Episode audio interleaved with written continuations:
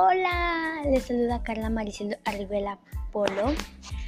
Tengo 13 años y estudio en la institución educativa 5098 Kumamoto, mi Perú, Ventanilla. Y estás escuchando, oh, ¿qué es lo que está pasando con la Tierra? En esta oportunidad trataremos acerca de la contaminación del aire, pero no lo haré yo sola, sino lo haré en compañía con mis invitados e invitadas. Tú yo conoceremos más acerca de la contaminación del aire, sus, sus causas y consecuencias. También conoceremos propuestas para poder para poder decirle stop a la contaminación, pero algo más, algo que te va a encantar. Te voy a dar unos cuantos tips para unos cuantos tips sobre cómo poder cuidar nuestra salud emocional y física. Y también, claro, el medio ambiente. Entonces, díganlo, díganlo mis invitados e invitadas. Eso, comencemos. Primera pregunta para mis invitados e invitadas.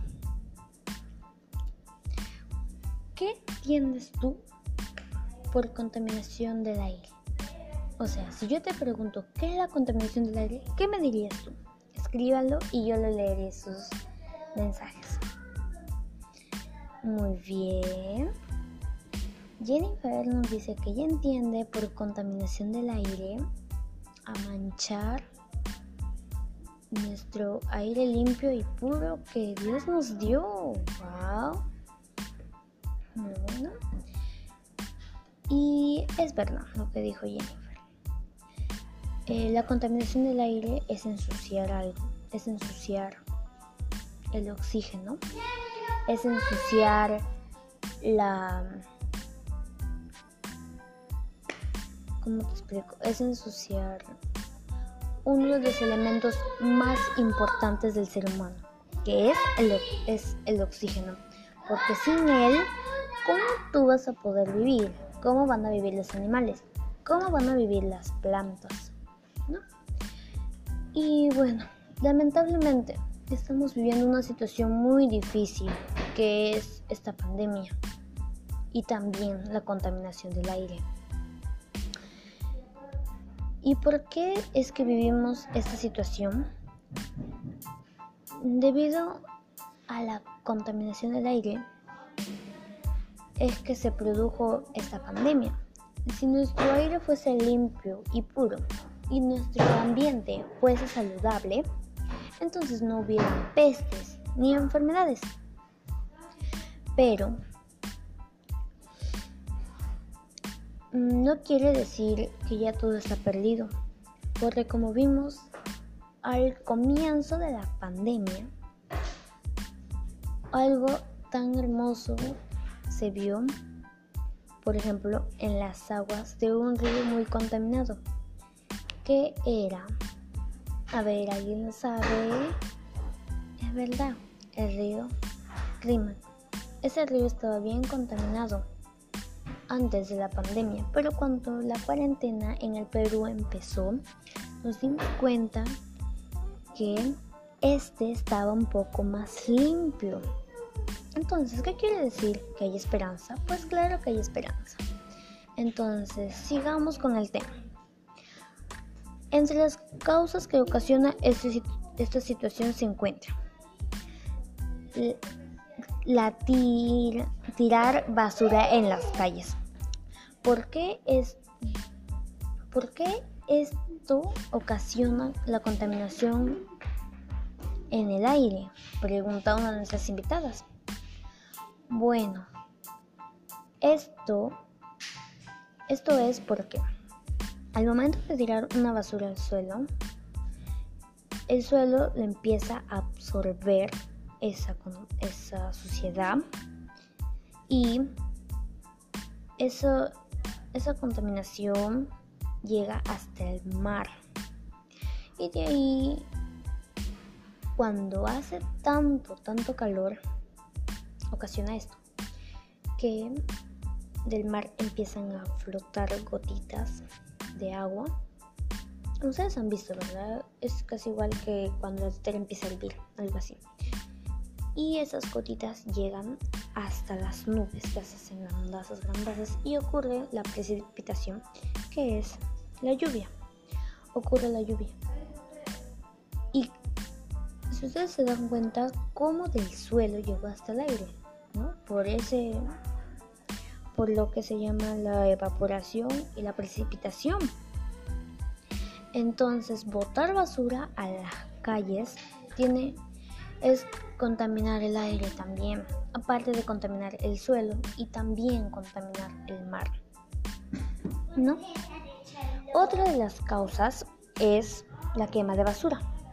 El humo sube hasta las nubes y las nubes que, estaban, que están cargadas con agua se combinan con el humo y al caer la lluvia a las plantas, a caer la lluvia a los campos o a las chacras, es donde las plantas empiezan a crecer, pero ya no son, no son plantas saludables, sino que son plantas con un poquito de contaminación.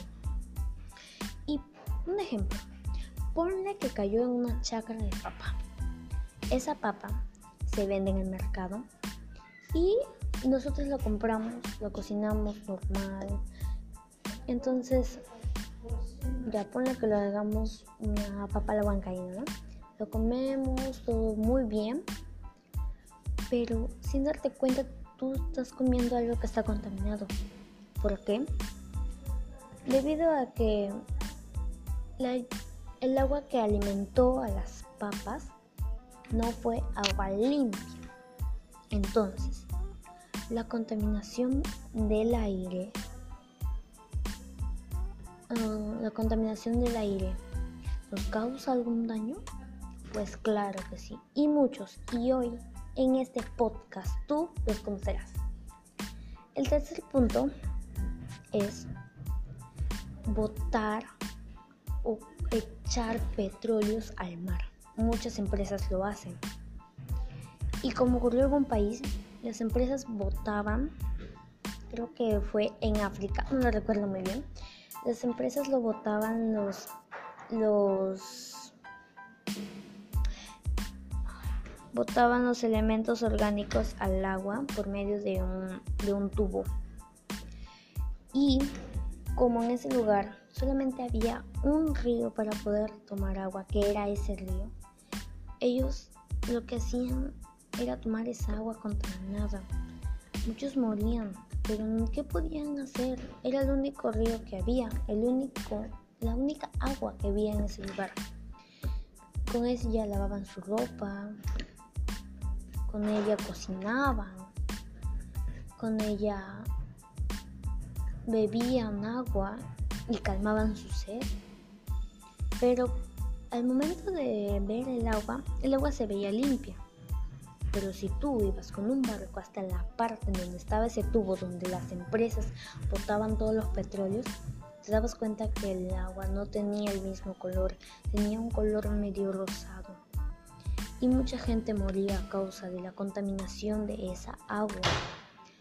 Por eso la contaminación del aire, la contaminación del, ambiente causa muchas, pero muchas consecuencias que si no lo frenamos antes podría acabar con muchas vidas.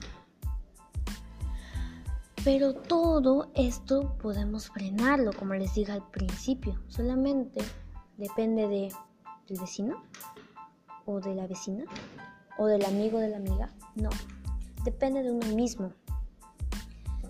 Depende de uno mismo que salga desde nuestro corazón las ganas de poder cambiar este mundo o esta tierra, poder restaurar.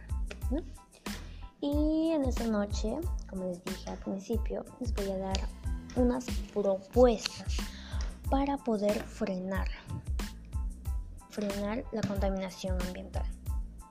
Dice acá, contrarrestar contrarrestar los efectos de la contaminación ambiental en la salud a partir de prácticas cotidianas de actividad física. ¿Cómo es esto? Se preguntarán muchos.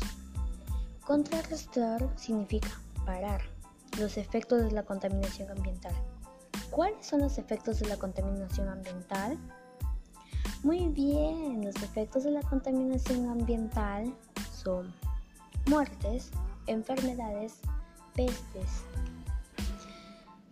Y acá nos dice que tenemos que frenar los efectos de la contaminación ambiental en la salud a partir de prácticas cotidianas de actividad física. O sea, nos dice que tenemos que hacer ejercicio. Y ustedes saben que hay un montón de, de actividades físicas para poder hacer. Ya, entonces, gracias a esas actividades físicas que nosotros hagamos, podemos contrarrestar, podemos volver a nuestro cuerpo más fuerte y así poder tener más defensas para que los efectos de la contaminación no nos pueda tocar, ¿no? Es importante hacer ejercicio de a partir ahora que de a partir de a partir de ahora es importante hacer ejercicio. Sí, muy bien. Y espero que de verdad cumplan esta propuesta porque es muy importante hacer ejercicio. Y al y después vamos a ver qué es lo que pasa cuando hacemos ejercicio. Segundo punto, asumir la autoestima como valor personal para brindar alternativas de solución y problemas diversos. Como sabemos, hay muchas organizaciones de jóvenes, de adultos, de niños que nos enseñan a poder cuidar el medio ambiente desde nuestro hogar. Y muchas de esas medidas que nos enseñan es plantar un árbol, em, no sé, reciclando, reusando, reduciendo. Esas son las, las soluciones básicas que nos enseñan en esas, que enseñan en esas organizaciones. Pero aquí nos dice que tenemos que tener la autoestima. La autoestima es algo muy, muy importante en la vida de cada persona. Pero en esta oportunidad nos pide que tengamos autoestima, mucha autoestima, para poder dar alternativas de solución sobre este tema que es la contaminación ambiental. Por ejemplo, ¿ya? Hay que ponerle un ejemplo para hacerlo más divertido. Yo soy una de las estudiantes de una de las organizaciones de una de las organizaciones ambientales. Y yo estoy caminando por ahí ya y veo a una persona que está que bota basura, un montón de basura en un lugar. Yo no me puedo quedar mirando ahí, porque que yo sepa, yo estoy estudiando en un lugar donde me enseñan a poder cuidar el medio ambiente. Entonces, ¿qué es lo que tengo que hacer? Tener mucha autoestima para decirle, oiga usted, no sabe que lo que está haciendo podía causar muchos problemas a tantas personas y no solamente a ellos, sino a animales y también a las plantas y también puede causar problemas tanto a sus hijos o a sus nietos o a sus familiares. Y es por eso muy importante tener la autoestima para poder decirle stop a la persona que está haciendo mal. Tercer punto, crear un cronograma de actividades que nos ayuden a, superar enfermedades como el estrés y la obesidad. Un cronograma, ¿qué es? Es un horario. Muy bien. Un cronograma es un horario, pero aquí nos pide un cronograma de actividades, o sea, un horario de actividad física que nos ayuden a superar enfermedades relacionadas con el estrés o la obesidad. Sabemos que el estrés está afectando a muchas personas y más aún por esta pandemia. Y no solamente a personas adultas, sino también a niños y a jóvenes. ¿Por qué? Porque hay muchos niños que, desean poder salir, ir al colegio, poder ir al parque, poder ir a un supermercado, a poder comer, su comida favorita, ¿no? Esos niños que no pueden salir se estresan al no poder salir y estar en un lugar cerrado donde ni siquiera pueden correr, ni siquiera pueden jugar. Ellos también, no les, ellos también les, les causa mucho malestar estar en un lugar donde solamente están cerrados. Hay un lugar de salida y de entrada. Ellos quieren un espacio abierto, ¿no? A los jóvenes, ¿por qué? Porque no van al colegio, no hablan con sus amigos, no pueden interactuar con sus amigos familiares y sus familiares. Y a los adultos. A los adultos les afecta más el estrés. ¿Por qué? Porque los adultos tienen muchas preocupaciones. Nosotros sabemos las preocupaciones tanto de nuestros padres como de nuestros tíos y tías, ¿no? Eh, las preocupaciones que ellos tienen es pagar la luz, pagar el agua, que el gas se acaba, que el internet, que viene el pago del internet, y si no tiene internet, que los datos, que la niña no tiene sus cuadernos, que los alimentos están empezando a subir. Y más estresan cuando los alimentos suben y no tienen economía, tienen una economía muy baja y los alimentos suben. Y más aún aquellos que no tienen ni trabajo se estresan más.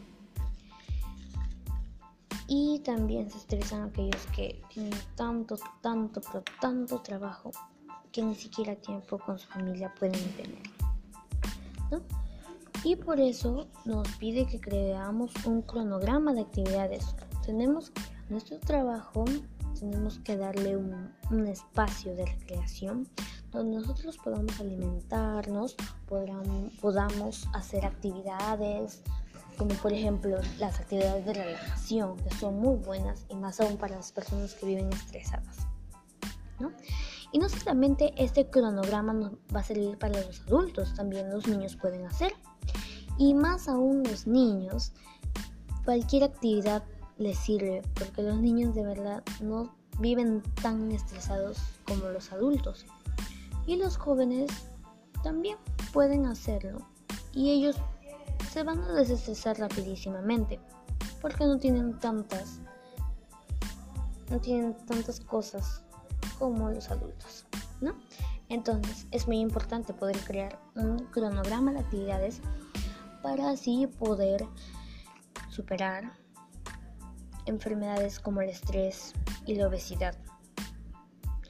Y más aún la obesidad, porque las personas obesas son más vulnerables al, al COVID-19, ¿no? Y de verdad que sería muy triste de que una persona obesa le diese el coronavirus. Por eso yo les recomiendo que hagan actividades, porque yo sé que a pesar de que no queremos comer, nuestro estómago nos pide comida. Pero no quiere decir que, por ejemplo, yo soy obesa y lo que voy a hacer es hacer dieta voy a dejar voy a dejar de comer voy a empezar a comer lechuga pero mi estómago no quiere o si no la comida que voy a comer después lo voy a arrojar. No eso no está bien. Lo que tenemos que hacer es actividad física. Tenemos que empezar haciendo actividad física pero tampoco no exagerado. Quieres que yo quiero bajar mi barriga en un mes o en dos meses. No, lento. Poco a poco bajarás, pero lento. Porque también si tú lo haces muy, muy, pero muy rápido, puedes hacerte tanto daño, tanto emocional como físico. ¿No? Y por eso es que se le hace el cronograma de actividades.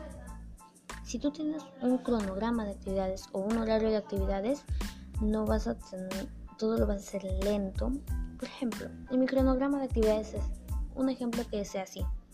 Me levanto, tomo desayuno, entro a mis clases porque estudio ya que tengo tres años. Entro a mis clases, dos clases tengo y después mi break. En ese break empiezo a relajarme un poco después de estar sentada en la computadora o en mi escritorio. Empiezo a relajarme un poco, me voy a comer un poco porque como adolescente de verdad que comer a cada rato es lo que mi estómago quiere. Me relajo, tomo agua, el agua también es muy importante, claro. Y de ahí sigue otra clase para mí, que acaba a las doce y media. De doce y media a una yo puedo empezar a hacer un poco de ejercicio, actividad de flexibilidad, que son eh, elasticidad, que es hacer es colgarse, como le llaman muchos. También resistencia muscular, eh, danzas, danza aeróbica, más aún para las personas que le encanta bailar. Y ese es mi horario. Empiezo a hacer mi ejercicio. Ya, a la una me voy a bañarme de una una y media. Y de una y media a dos y media empiezo a almorzar.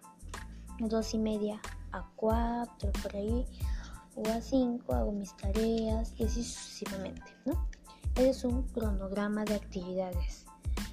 No, vas, no lo hago, si ustedes se dieron cuenta, no lo estoy, no estoy haciendo un, un cronograma de actividades bien, bien, pero bien exagerado. O sea, no tengo una o dos horas de actividad física, solamente media hora. Porque no es necesario hacer tanta actividad física lo necesario es que lo hagas diario o mm, consecutivamente, ¿no? Una vez a la semana o tres veces a la semana. Bueno, ahora que ya lo tenemos bien claro el punto 3, pasamos al punto 4. Dice, disminuir la cantidad de residuos sólidos que producimos en casa. ¿Quién sabe cuáles son los residuos sólidos? Ah, muy bien, nuestra querida invitada nos dice que es el plástico. ¿Es verdad? El plástico es uno de los residuos sólidos más que se produce más en nuestras casas, en nuestros hogares. El plástico es muy difícil de verdad de, eliminar. Dura muchos años. Aunque nosotros a, a vista lo vemos algo, algo bien facilísimo de eliminar. Pero según los científicos demora mucho. Entonces, yo les voy a dar dos tips para poder em, disminuir la cantidad de residuos sólidos en nuestra casa. Entonces, el primer tip es, en vez de usar utensilios de plástico, usa utensilios de metal, como por ejemplo cucharas de metal, tenedores de metal, cuchillos de metal. También puedes usar eh, servicios de porcelana, como por ejemplo platos, tanto plato hondo y plato llano. El segundo tip, eh, no uses roperos o armarios o organizadores, en pocas palabras, eh, de plástico. Porque nosotros en la tienda lo vemos que son muy baratos y Compramos lo barato y dejamos lo caro. Es lo que las personas hacen. Y eso es lo que tienen en mente porque dicen que así ahorran la economía. Pero ¿de qué sirve la economía, tener tanta economía en un país donde la... En un país donde... A ver cómo le explico. Donde la contaminación es tan, pero tan grande, ¿de qué sirve? No sirve de nada porque el dinero no va a poder comprar uno, una, nueva tierra, no va a poder comprar un nuevo mar. A ver, un ejemplo, ¿ya? Otro ejemplo. Imagínense que estamos en un lugar desierto, ni desierto, ¿ya? En un lugar donde la tierra ya no es tierra, sino que es polvo, es de color lomo. Donde el mar es negro, de color negro. Donde árboles no existan. En vez de árbol, hay un montón de edificios. Un edificio aquí, el de acá, el de acá. Y ya no hay ya ni de cortar árboles. ¿Por qué? Porque ya todos los edificios se ven. Hasta el edificio más largo, el, edificio más largo hasta el más corto. No hay necesidad de viajar porque ya desde tu casa no lo vas a ver. Imagínate, no te digo que es así. Y que tengamos y que todas las personas tengan un montón de dinero, ¿ya? Todas las personas tengan dinero hasta por las puras. Ese dinero no va a poder comprar un mar para beber agua, no va a poder comprar una tierra fértil para poder cosechar, para poder sembrar árboles y así poder obtener frutos, no va a poder hacer eso. Entonces, tampoco el dinero no va a poder comprar nubes. ¿Por qué? Porque todas estas cosas no fue el hombre quien los creó, sino fue Dios. Así que de qué sirve todo el dinero si no van a poder crear esas cosas. Entonces nuestro punto de vista tiene que ser, la economía puede estar bajo, pero lo importante es cuidar nuestro medio ambiente. Y bueno, eh, les prometí al principio del podcast que nuestros queridos invitados iban a dar sus propuestas. Así que los invitados ya se habrán preparado con sus propuestas, ¿cierto? Entonces anden escribiendo para poder lecturar. Ok, acá nos dice una de nuestras invitadas, nos dice que una de las propuestas que ella, que ella daría es em, no usar aerosoles. Muy bien, es una de las propuestas, es una de las propuestas muy buenas. También nos dice, otro invitado nos dice, no tirar basura en las calles es una propuesta muy interesante y muy importante también para uno. También nos dicen no quemar basura. Es verdad, no hay que quemar basura. Porque al quemar basura no estamos quemando, o sea, no es,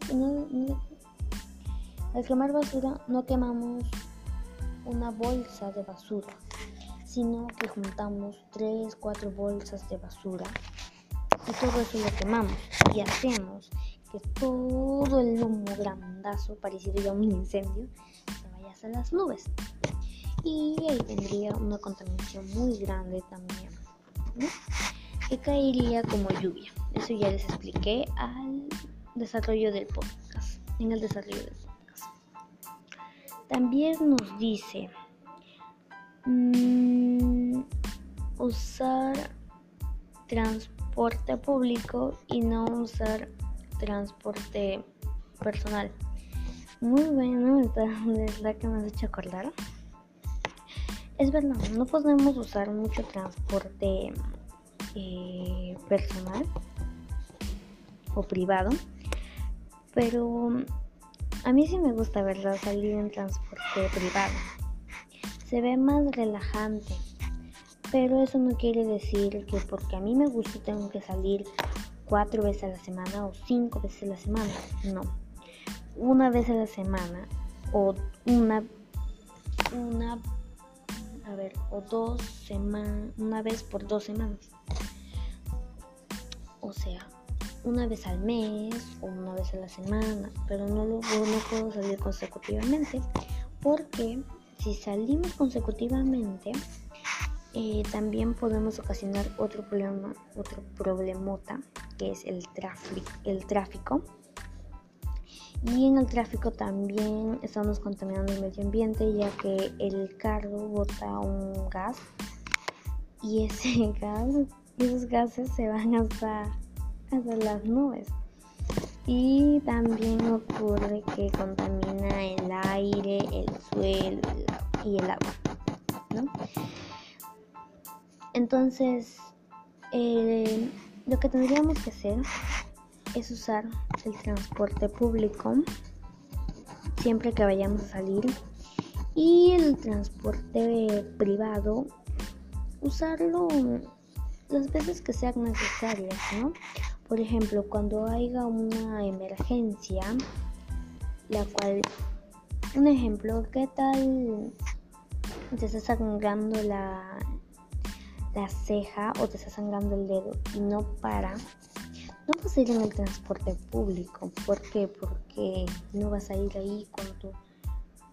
Ponle que no sea un dedo, ya si no es una mano que está, que está a punto de salirse no vas a ir en el transporte público, sí, porque la gente se podría asustar. Hay alguna gente que sufre fobia al ver sangre, entonces se podría asustar.